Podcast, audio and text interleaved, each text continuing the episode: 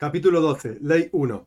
Moishe Rabbeinu, Moshe nuestro maestro, instituyó para el pueblo de Israel que leamos la Torá en público, en Shabbat, el día de Shabbat, el séptimo día, y el lunes y el jueves durante la mañana, de manera tal de que no pasen tres días sin escuchar palabras de Torá. Y Edra instituyó, o sea, muchísimos años después, cuando se reconstruye el segundo templo, Edra instituyó que se lea de la misma manera en Minha, en la plegaria de la tarde, todos los días de Shabbat, de Shabbat, séptimo día, por traducción literal, los que están sentados en las esquinas, Yoshua y Cronois.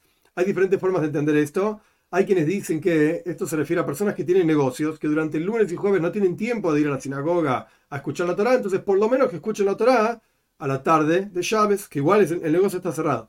Y hay otros que dicen que estas son personas sentados en las esquinas literalmente, son vagos que no hacen nada todo el día y que por lo menos el día de Shabbat sea un poco diferente y lean algo más de Torah. Y también él, Ezra, instituyó que lean el lunes y el jueves tres personas y que no se lea en total no menos de diez versículos. Dos.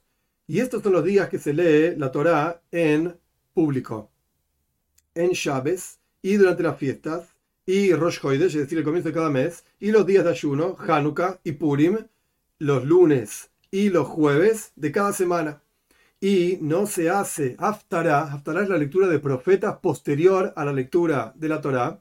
Esto el Rambam mismo lo alude más adelante. La idea de la palabra Haftarah es potur, es decir, las personas no podían leer Torah porque estaba, estaba prohibido.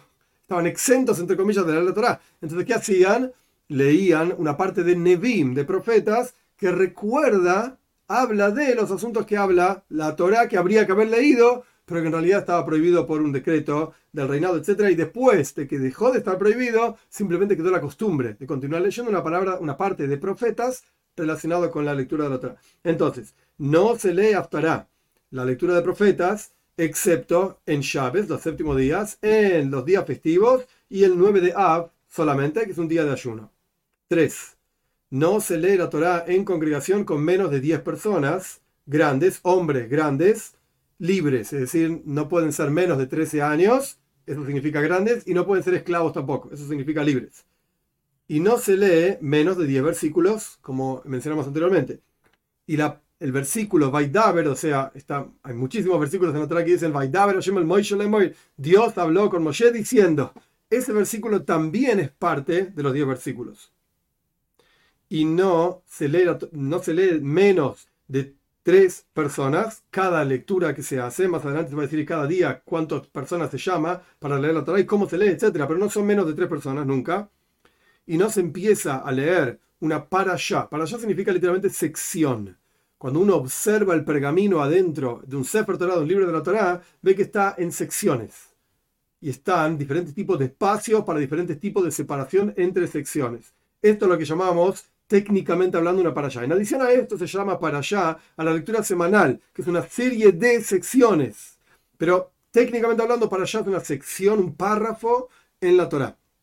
Entonces, volvemos al texto de Rambam. No se empieza una para allá con menos de tres versículos. Y tampoco dejamos en una para allá, en una sección, menos de tres versículos, sino que terminamos la lectura. Y la persona que lee no lee menos de tres versículos. Cuatro tres personas que leyeron 10 versículos, ¿cómo se divide? Porque obviamente 10 no es divisible por 3 en forma precisa y natural. Entonces, dos leen tres versículos cada uno y el tercero lee cuatro versículos. Y es lo mismo si esos cuatro versículos los leía el primero o los leía el último o el del medio. De la misma manera es apreciable, es loable aquella persona que lee los cuatro versículos, sea cual fuere el orden. 5. Para entender esta ley y las que siguen, algunas de las que siguen más claramente, antiguamente la costumbre era que cada persona que era llamada a la Torá, esa persona leía efectivamente el texto de la Torá en voz alta. Después nuestros sabios instituyeron que por cuanto no todos sabían leer, entonces todos pueden ser llamados, pero hay uno solo que lee para todos. Independientemente si, si quien subió a la Torá sabe leer o no sabe leer, no importa. Hay uno que lee para todos. Pero estamos, el Rambam menciona la ley como si todavía cada uno leyese la Torah. Entonces ahora vamos a entender mejor esta ley y las que siguen. 5. De vuelta. Cada persona de los que leen abre el Sefer Torah, abre el libro de la Torah, observa el lugar donde va a leer y después dice, bendigan a Dios, bendito. Y la gente responde, bendigan a Dios, Borja Shema Boirach, bendito es Dios que es bendecido por siempre. Es interesante mencionar que el Rambam también está de acuerdo, a pesar de que no lo dice, de que la persona que va a leer la Torah también dice esta segunda frase para no estar separado del resto de la congregación.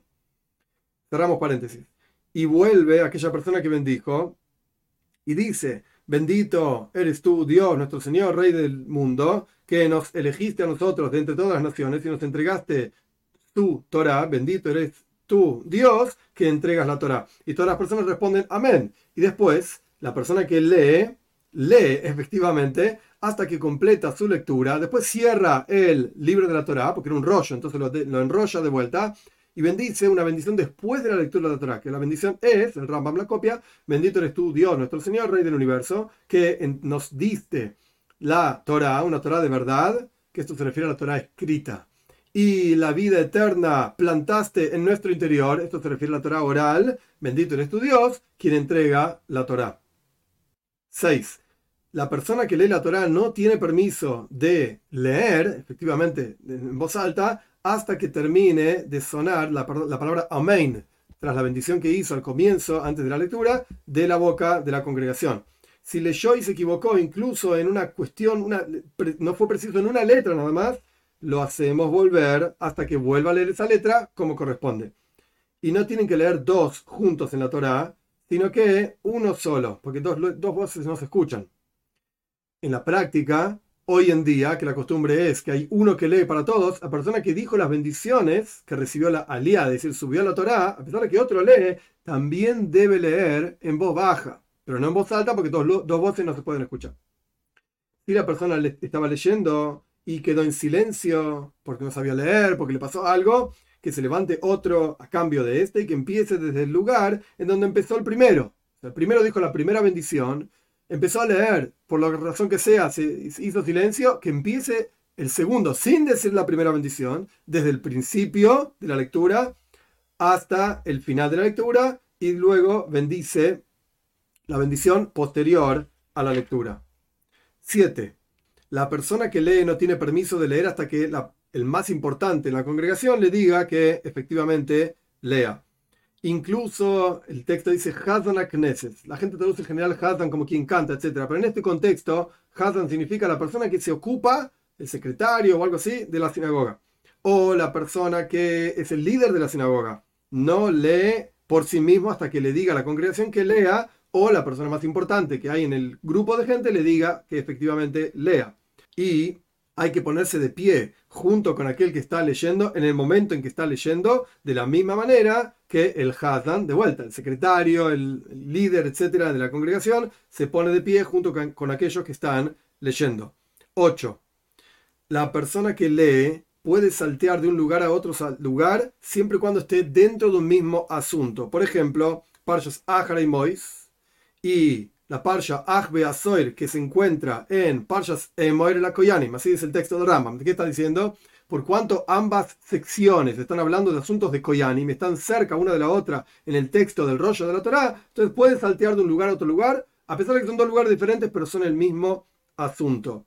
Siempre y cuando no lea de memoria, porque está prohibido leer de memoria sin leer del texto propiamente dicho, ni siquiera una palabra y no tiene que interrumpir mucho tiempo en este salteo de un lugar a otro, sino que todo el tiempo que lleve al traductor, como vamos a explicar más adelante quién era, traducir los versículos que están diciendo. 9. Por cuanto quien lee empezó a leer en la Torah, está prohibido conversar incluso sobre leyes, alajá, de cualquier cosa, sino que todos tienen que escuchar en silencio y poner, prestar atención a lo que se está leyendo, por cuanto está escrito y los oídos de este pueblo hacia el Sefer Torah, hacia el libro de la Torah, como dice en Nehemia, el capítulo 8, versículo 3. Y está prohibido salir de la sinagoga en el momento que, el que, quien lee está leyendo. Y está permitido salir entre una persona y la otra. Como vamos a estudiar más adelante, cuántos se llamaban, a quién se llamaba, etc. Y una persona que está ocupada en el estudio de la Torah siempre, y la Torah es su ocupación efectivamente, tiene permitido estudiar Torah en el momento en que la persona que está leyendo Torah lee la Torah. 10. desde los días de Ezra, quien retornó con el pueblo de Israel hacia la tierra de Israel, con la construcción del segundo templo, desde los días de Ezra, la costumbre es que haya un turgeman, un traductor que traduzca a la gente, al arameo, lo que, la gente, lo que está leyendo quien lee la Torah en Lashon Kodesh, en la lengua santa, en hebreo. De manera tal que las personas entiendan lo que se está leyendo. Y la persona que lee, lee un versículo solamente y hace silencio hasta quien, que el traductor lo traduzca.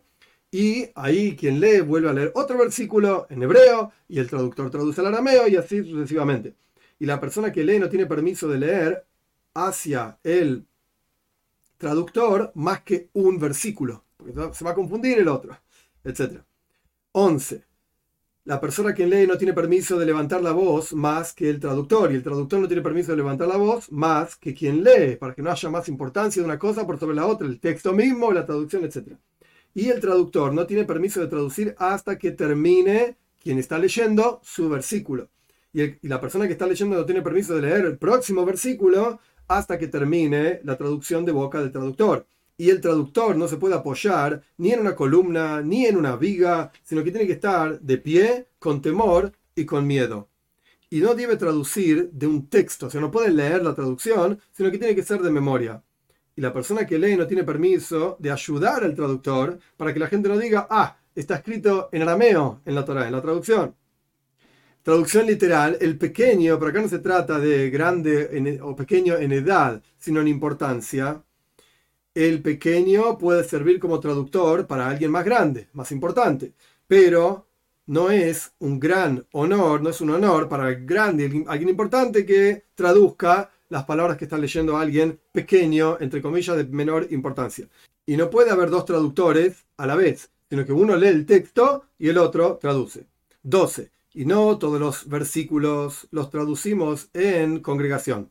La historia de Reuben, que lo que dice el texto es que confundió la cama de su padre Jacob, esto lo agrego yo, no está en el texto del Rambam, la bendición de los collanos y los sacerdotes, la historia del becerro de oro, desde Bayomer Moishe, desde que dijo Moishe en Parshas Kisisa, hasta, le dijo Moishe Aaron, hasta que vio Moishe a la gente, etc. Y otro versículo más, que Dios mandó una plaga contra, la, contra el pueblo. Todos estos se leen, pero no se traducen. Y la historia de Amnón, esto está mucho más adelante, en, es una aftará, no es el texto de la Torah de los cinco libros, sino que es un texto posterior en los reyes. La historia de Amnón, en el lugar en que está escrito Amnón era hijo de David, no se lee y tampoco se traduce, para no faltar el respeto a David por lo que hizo Amnón, no importa los detalles. 13 la persona que hace aftara de profetas, es decir, lee la aftara de los profetas, como explicamos anteriormente, tiene que leer primero la Torá, incluso tres versículos, para que nadie diga que la aftara es más importante que la Torá, se lee la Torá y luego la aftara, y vuelve a leer lo que leyó el que estaba antes que él. O sea, el texto que lee no es una cosa diferente de lo que ya se leyó, sino que quien va a decir la aftara lee algo que ya se leyó y luego lee la aftara y no puede leer la Aftará de los profetas, la lectura de los profetas, hasta que se cierre, se enrolle de vuelta el Sefer Y no tiene que decir menos de 21 versículos. Y si un asunto se terminó con menos de 21 versículos, no es necesario que agregue más, porque por lo menos leyó todo el asunto. Y si leyó 10 versículos y los tradujo el traductor, es suficiente, incluso si no completó un asunto. Y en los profetas, uno lee e incluso dos pueden traducir. La traducción no tiene tanta importancia en el caso de los profetas. Y pueden saltearse de un asunto a otro asunto, pero no pueden saltearse de un profeta a otro profeta, excepto en los profetas del libro de 12 profetas, que es un libro, digamos, que contiene 12 asuntos diferentes, pero es un solo libro. Y siempre y cuando no saltee del final del libro al comienzo de otro libro. Y todo aquel que saltea no debe tardar en su salteado sino tanto cuanto tarde el traductor en traducir. 14. La persona que lee los profetas tiene que leer al traductor tres versículos. Y el traductor traduce los tres uno tras del otro. Y si había tres versículos, que son tres secciones, no las lee, no las, lee las tres secciones al traductor, sino que lee una a una. 15. La persona que lee el Aftará, la lectura posterior de profetas, bendice antes una bendición, que es la siguiente: Bendito eres tú, Dios, nuestro Señor, Rey del universo, que elegiste los profetas, etc. Como ya mencioné varias veces, el Rambam trae al final del libro un sidur, un libro de rezos, etc. Acá simplemente se alusiona que hay una bendición antes de la lectura de los profetas. Y bendice tras la lectura de los profetas cuatro bendiciones. La primera braja termina diciendo que Dios es un Dios fiel en todas sus palabras. La segunda termina diciendo que Dios construye Jerusalén. La tercera termina diciendo que Dios es el, escudo de David, del rey David. La cuarta termina diciendo algo que tiene que ver con la santidad del día, como se termina en la tefilá. Y también, si acaeció Rosh Hoidesh, el comienzo de un mes, en el día de Chávez, y por lo tanto hay Naftará, aquella persona que leyó la Naftará de los profetas menciona el asunto de Rosh Hoidesh, del mes, el comienzo del mes, en esta bendición, como lo menciona en la tefilá. 16. ¿Cuántos son los que leen la Torá? En Chávez a la mañana leen 7. Y en Yom Kippur, el día de perdón, leen 6. Y en los días de fiesta leen 5. Y no son menos nunca, pero se puede agregar a ellos. Y en Rosh Hashanah, el comienzo del mes, y en Holamoy, los días intermedios de la fiesta de Pesach y la fiesta de Sukkot, ahí leen 4. En Chávez y en Yom Kippur a la tarde, en la plegaria de Minja, y los lunes y los jueves durante todo el año, y en Hanukkah y Purim a la mañana, y en los días de ayuno a la mañana y a la tarde, leen tres personas. Y no se puede reducir de este número, no menos de tres, y no se agrega a ellos tampoco en estos días específicos mencionados últimamente. 17. Una mujer no debe leer en congregación por honor a la congregación. Un niño que sabe leer y sabe a quién se está diciendo la bendición puede subir y cuenta como parte del minyan, de la cantidad de gente que fueron llamadas para leer la Torá. O sea, no del minyan de 10 personas mayores para leer la Torá, sino de la cantidad de personas que deben leer la Torá en ese día determinado. Si son 7, si son 6, 5, etc. Y también el maftir cuenta como parte de las personas que leyeron la Torá, porque efectivamente lee la Torá.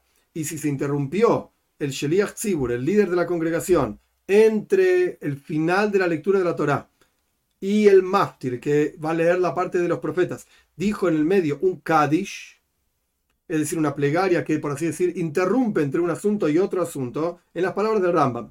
Si interrumpió el líder de la congregación con un Kadish entre quien terminó la lectura de la Torá y el maftir, entonces el maftir, el que va a leer la parte de los profetas, no cuenta como la cantidad de personas que tenían que ser llamadas para ese día. Si las llaves eran siete, si la Yom Kippur eran seis, y así sucesivamente. Una congregación que no tenía alguien que sepa leer, sino uno solo, entonces sube ese y lee y baja y sube y lee una segunda vez y una tercera vez hasta que termine la cantidad de personas que deben leer de ese día en particular.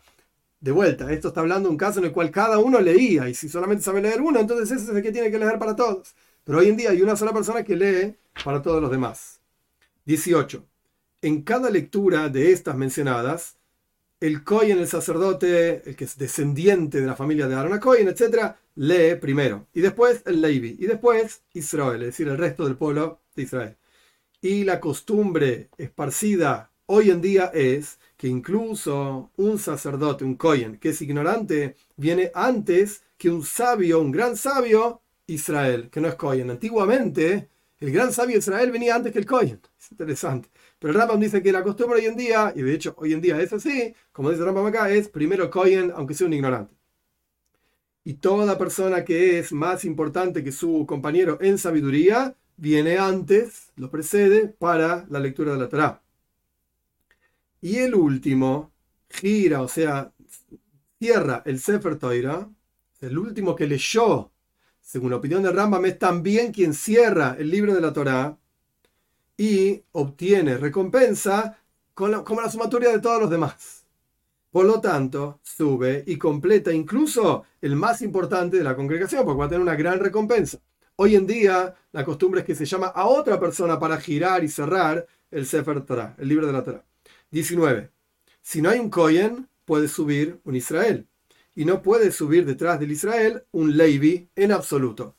Si no hay Levi, entonces el Cohen que leyó primero vuelve y lee él mismo una segunda vez en lugar del Levi. Pero no debe leer tras del primer Cohen otro Cohen. No vaya a ser que digan que el primer Cohen, ¿por qué está leyendo un segundo? Porque el primero no era Cohen. Se confundieron. O era inválido, etc. Y por lo tanto está subiendo otro Cohen. O sea, si sube el segundo Cohen en lugar del primero, es porque el primero no era Cohen. No lo hacemos. Y de la misma manera, tampoco lee un Levi tras otro Levi. No vayan a decir que alguno de los dos era inválido, no era Levi. 20. ¿Cuál es el orden de la lectura de la Torá después de la tefilá? Todos los días que tiene una tefilá de Musaf, una tefilá, una plegaria adicional, después de que termina el enviado de la congregación, la plegaria de la mañana, Shacharit, dice un Kaddish, es esta plegaria específica que interrumpe entre un asunto y otro, y saca el libro de la Torá, el Sefer Torah. Lee uno a uno de la congregación y van subiendo y leyendo en la Torá y cuando terminan, ponen de vuelta el Sefer Torah en su lugar y dice un Kaddish y rezan la plegaria de Musaf. Y los días que tienen un Maftir, es decir, una lectura adicional, por ejemplo, Chávez o Yom y además tiene Musaf, como de vuelta, Chávez o Yom la costumbre de decir Kaddish antes de que suba el Maftir, el que va a leer la parte de los profetas. Y hay lugares que tienen la costumbre de decir Kaddish después de quien hace la Haftarah la lectura adicional de profetas. 21. Y en Minja, la plegaria de la tarde de Chávez y de Yom Kippur, el día de perdón, después de que termina el enviado de la congregación, el Salmo 145, Tehila le David, una, alabanza para David, etc., y todo lo que se llama Seider Kedusha, Zion Goyel, que va vendrá a Zion un redentor, etc., que esto se llama Sidra de Kedusha, el orden de la santificación del nombre de Dios. Después de esto, dice Kadish, el enviado de la congregación, y saca un Sefer Torah, un libro de la Torah, y suben y leen en el libro de la Torah, y lo vuelven a poner en su lugar, y dicen Kadish, y rezan la plegaria de Minha. Y también así en los días de ayuno. Primero leen la Torah a la tarde, y después dice Kadish, y rezan la plegaria de Minha propiamente dicho. Pero en Yom Tov, en los días festivos, no tienen la costumbre de leer la Torah en la plegaria de la tarde.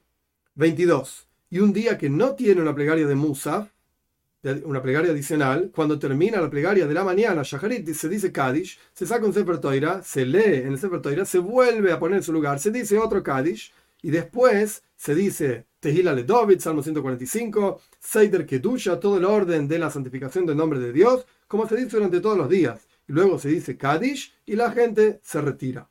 23. No se lee en Humashim. Un Humash significa, como yo expliqué en otro lugar también, solían escribir en pergamino y con tinta solamente un libro de la Torá en un pergamino, otro libro de la Torá en otro pergamino, y así sucesivamente. Cada uno de estos libros se llamaba un Humash.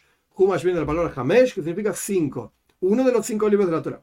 No se lee en estos pergaminos que contenían un libro de la Torá en las sinagogas por honor a la congregación. Es una falta de honor que no estamos leyendo una Torá entera, es un, pergamino que no tiene la misma Kedushá, santidad que la Torá que todo un Sefer Torah, todo un libro de la Torah, y no se gira, no se enrolla el libro de la Torah en congregación, porque está molestando a la congregación, está tardando tiempo en hacerlo girar, de manera tal que no sea demasiado molesto para ellos estar parados hasta que terminen de girar el Sefer Torah, de enrollar o desenrollar el libro de la Torah.